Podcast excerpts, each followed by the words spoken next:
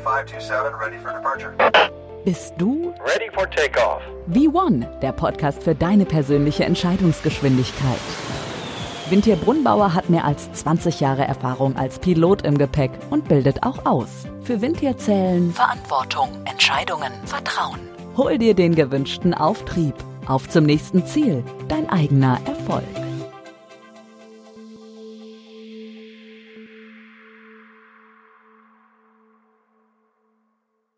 Herzlich willkommen zu meinem Podcast V1, der Podcast für deine persönliche Entscheidungsgeschwindigkeit.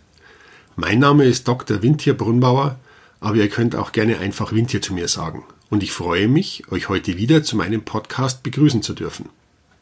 Worum geht es in meiner Episode heute? Ich spreche von Hierarchien und von Kommunikation. Hierarchien sind wichtig, aber wenn es um Leben geht, sollten Hierarchien nicht die Situation noch verschlimmern, weil sich keiner mehr traut zu widersprechen. Wenn dann sogar noch die Kommunikation versagt, können leicht Katastrophen entstehen.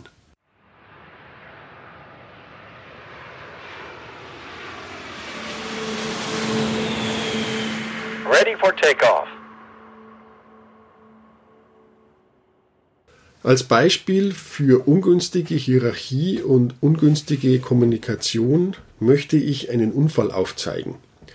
Und zwar einen der schwersten der zivilen Luftfahrt und bis heute der schwerste ohne direkte terroristische Einwirkung. Dabei handelt es sich um einen Unfall mit zwei 747, der Ende der 70er Jahren auf der Insel Teneriffa stattgefunden hat und knappe 600 Menschenleben gekostet hat. Was war passiert? Es waren mehrere Maschinen über den Atlantik auf dem Weg nach Gran Canaria unterwegs nur leider gab es zu diesem Zeitpunkt eine Bombendrohung und auch mehrere Explosionen auf der Insel bzw. am Flugplatz. Und aus diesem Grund wurden die Maschinen nach Teneriffa umgelenkt. Somit standen dann nach äh, ein paar Stunden so circa 15 Maschinen auf dem Vorfeld auf dem Flugplatz von Teneriffa, der eigentlich eine ausreichende Piste hat, aber leider die Parkmöglichkeiten beschränkt sind. Nach einer gewissen Zeit wurde die Bombendrohung zurückgenommen und es war wieder möglich, nach Gran Canaria zu fliegen. Die eine Maschine, die später am Unfall beteiligt war, war von der Firma KLM und der Kapitän wollte nicht daran schuld sein, die Dienstzeiten, die gewöhnlich bei solchen Flügen auf ja, 13, 14, 15, teilweise bis zu 18 Stunden limitiert sind, zu überschreiten. Er wollte unbedingt schnellstmöglich nach Gran Canaria. Und so kam es, dass er quasi seine Maschine vorbereitet hatte mit seiner Crew, mit den Passagieren und war auf dem Weg zur Startposition. Gleichzeitig war eine andere Maschine von der Firma Pan Am, die gibt es mittlerweile schon nicht mehr, auf dem Weg um zu parken. Die war zunächst auf dem Vorfeld im Weg gestanden und musste an eine andere Position gerollt werden. Das Problem war nur, dass diese Maschine, die von der Pan Am, eben über die Startbahn zu einer anderen Position rollen musste. Und jetzt gab es eben diese Situation, dass sich beide Maschinen ungünstigerweise auf der Startbahn getroffen haben. Okay, roger that. Ich möchte noch auf die Hierarchie eingehen, die in den 60er, 70er und 80er Jahren in Cockpits geherrscht haben. Woher kamen die Piloten und Kapitäne? Meistens wurden diese von der Luftwaffe ausgebildet und sind in irgendwelchen Kampfjets herumgeflogen. Teilweise alleine im Cockpit, teilweise zu zweit, wobei der zweite Mann aber nicht für die Durchführung des Fluges beauftragt war, sondern sich nur um das Waffensystem gekümmert hat. Diese Piloten von Kampfjets durften nun diese großen Flugzeuge fliegen, die allerdings nicht alleine zu bewegen waren, sondern es waren bis zu drei weitere Piloten und Besatzungsmitglieder mit an Bord. Gewöhnlich neben dem Kapitän ist ja ein Copilot derjenige, der die Flugaufgaben delegiert bekommt im Falle des Falles. Dann gab es noch einen Flugingenieur, das war derjenige, der sich um die Technik und um die Triebwerke gekümmert hat. Und ganz am Anfang gab es auch noch Navigatoren. Wenn es darum ging, über den Atlantik mit Sternnavigation und auch Radionavigation den richtigen Weg zu finden. Heutzutage ist sowas unvorstellbar. Heutzutage wird sowas von Navigationssystemen mit satellitengestützten Navigationssystemen durchgeführt. Aber damals gab es eben im Cockpit bis zu vier Leute, die eben auch ja, gesteuert werden mussten, im wahrsten Sinne des Wortes. Und zur damaligen Zeit gab es noch so eine Art Gesinnung wie auf einem Schiff. Sprich, da gab es einen Kapitän, der hatte das Oberkommando und alle anderen mussten nach seiner Pfeife tanzen. Das war so lange kein Problem, solange kein Problem auftrat. Und der Kapitän hatte natürlich immer recht, außer man hatte begründete Bedenken und diese mussten auch vorgetragen werden. Wenn es nun darum ging, kurzfristig zu widersprechen, weil man ein schlechtes Gefühl hatte, so konnte durchaus passieren, dass man im Anschluss dann seinen Job verloren hatte. Also sprich, man hatte keine Chance mehr, eine solche Kapitänsposition zu erlangen. Daher hat ihm auch keiner aufgesprochen. Warum sollte er seine Karriere für ein Streitgespräch aufs Spiel setzen? Auch war der Respekt vom Kapitän gegenüber seinen Kollegen eher fragwürdig. Es gab dann so Sprüche gegenüber dem Co-Piloten. Dort, wo Sie jetzt sitzen, lag früher mein Hut. Man kann sich ja das Klima vorstellen, wenn der Chef zu einem sagt, du darfst hier sitzen, aber bitte nix anfassen. Wilco. Kommen wir zurück zum Unfall auf Teneriffa. Was waren die Faktoren, die zu diesem Unfall geführt haben? Also zum einen mal diese ungünstige Situation, dass viel zu viel große Flieger auf diesem kleinen Flugplatz aufgrund der Flugplatzsperre in Gran Canaria gelandet sind und positioniert werden mussten. Dann kam erschwerend hinzu, dass auf dieser kleinen Insel relativ schnell Nebel aufziehen kann und eben genau zu diesem Zeitpunkt auch aufgezogen ist. Das heißt, innerhalb von wenigen Minuten sind die Sichtweiten sehr stark eingeschränkt worden.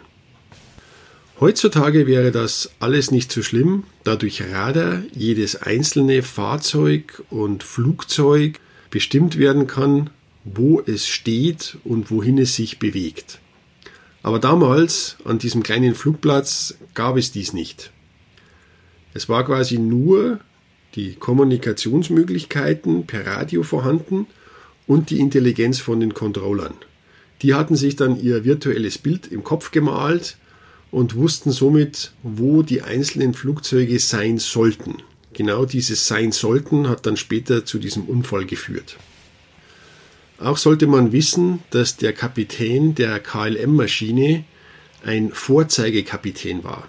Dessen Gesicht war auf allen Plakaten von KLM aufgedruckt und er selbst sah sich als, ja, ich würde nicht sagen unverwundbar, aber doch als Held der Firma. Außerdem war er ein Trainingskapitän und hat viele Piloten ausgebildet und auch viel Zeit im Simulator verbracht. Natürlich war er einerseits so eine Art ja, Vorzeigekapitän, und genau dieser Vorzeigekapitän würde jetzt in dieser Situation einen Gesetzesbruch durchführen, indem er diese Flugdienstzeiten überschreiten würde. Sowas darf natürlich nicht passieren und damit lässt sich auch seine Ungeduld beschreiben. Insbesondere auch später duldet er keinen Widerspruch, als seine Kollegen ihn darauf hinweisen, dass unter Umständen noch ein Problem in der Luft liegt. Dann gab es einige Kommunikationsschwierigkeiten, insbesondere mit den Kollegen von Pan Am. Dort gab es mehrere Funksprüche hin und zurück, wo denn die aktuelle Position des Flugzeuges sei. Im Nachhinein hat keiner einen Fehler gemacht, aber in der jeweiligen Situation hatte sich das schon eher als verwirrend herausgestellt. Somit hat man sich schwer, zu jeder Zeit ein genaues Bild sich im Kopf malen zu können. Richtig gefährlich wurde es dann, als die Maschine von der KLM in der Startposition stand und der Kapitän sich selbst die Startfreigabe erteilt hatte. Sich selbst deswegen, weil er vorher stundenlang im Simulator war und eigentlich er derjenige war, der diese Startfreigaben ausgesprochen hat. Nun steht er aber mit seiner Maschine seinen Kollegen auf einem echten Flugplatz mit echter Umgebung. Und in dem Moment, wo er das Gas nachschieben wollte, hatte sein Co-Pilot ihm widersprochen und hatte ihn darauf hingewiesen, dass es noch keine Startfreigabe gab. Der Co-Pilot fragt beim Turm nach, bekommt eine Antwort, die aber nicht dem entspricht, was sich der Kapitän wünschen würde die Antwort war sinnermaßen, halten Sie Ihre Position. Nichtsdestotrotz gab es dann einen weiteren Funkspruch, der aber nicht gescheit verstanden wurde. Und der Ingenieur fragt, ob da nicht noch eine Maschine auf der Piste sei. Der Kapitän hatte aber dann nur als Antwort gegeben, ja, ja, das passt schon, und hat die Gase reingeschoben, obwohl es eigentlich nicht eindeutig war. Aber was ist dann passiert? Eigentlich hätte der Co-Pilot den Startlauf unterbrechen müssen, hätte eigentlich in die Bremsen steigen müssen, damit das Flugzeug zum Stehen kommt. Dieser traute sich aber nicht, weil er seinem Kapitän ja schon einmal widersprochen hatte. Und dann hätte es vielleicht sogar noch eine Chance gegeben, das Unheil abzuwenden. Der Kontrollturm hatte die KLM nochmal angefunkt, ihre Position zu halten. Bloß just in der Sekunde hatte ein anderes Flugzeug auch gefunkt das Einzige, was bei der Maschine angekommen ist, war ein Pfeifen, aber keine Message mehr. Dazu fällt mir das erste Axiom von Paul Watzlawick ein, einem österreichischen Kommunikationswissenschaftler. Es lautet, man kann nicht nicht kommunizieren. Die Erwartung ist, ich höre nichts, dann wird es schon passen. Der Controller wird dann schon aufsprechen, wenn ihm irgendwas nicht passt. Ja, das hat er auch, aber leider hat anschließend die Physik einen Strich durch die Rechnung gemacht und das Einzige war dann sozusagen der optische Kontakt, wie sich gegenseitig die Piloten in die Augen geschaut haben, allerdings viel zu spät. Und es gab keine Chance mehr, die Flugzeuge abzubremsen und das Unheil abzuwehren. Ist so etwas heute noch denkbar? Grundsätzlich schon. Aber die Hierarchien sind nicht mehr so steil. Diese Art von Kapitänen, die sind zum Teil schon noch vorhanden, aber die Co-Piloten sind anders ausgebildet und würden sofort aufsprechen und nicht nur einmal, sondern öfters. Außerdem ist die sogenannte Situational Awareness, also sprich die situationsbedingte Aufnahmefähigkeit der Umgebung, besser als damals. Insbesondere hat jeder größere Flugplatz ein Bodenradar, wo jede einzelne Position, jede einzelne Bewegung wahrgenommen wird. Außerdem würde heutzutage beim geringsten Zweifel so nachgefragt werden, dass erst bei einer positiven Antwort die nächste Tätigkeit ausgeführt wird. Auch sind die Kommunikationsmöglichkeiten besser als damals, die Funkgeräte sind besser, auch die Sprechgruppen sind eindeutiger und die Piloten und Losen sprechen besseres Englisch. Das heißt, wenn ein anderer Pilot spricht, dann verstehe ich das besser, was der für eine Meinung, was für eine Intention, was für einen Wunsch der hat und kann meine Handlungen dementsprechend anpassen. Warum erzähle ich euch das? Checkliste. Erstens. Hierarchien sind natürlich sinnvoll, da sie die Erfahrungen und die Fähigkeiten widerspiegeln. Sie sollen dich aber nicht abhalten, wichtige Entscheidungen zu treffen. Zweitens. Wenn es nicht mit rechten Dingen zugeht, sprich auf. Drittens. Kommunikation kann dir auch in den Rücken fallen. Nur weil dir keiner sagt, dass es falsch ist, muss es nicht unbedingt richtig sein. Checkliste completed. Vielen Dank fürs Zuhören und ich freue mich schon auf das nächste Mal. Bis bald, euer Windtier.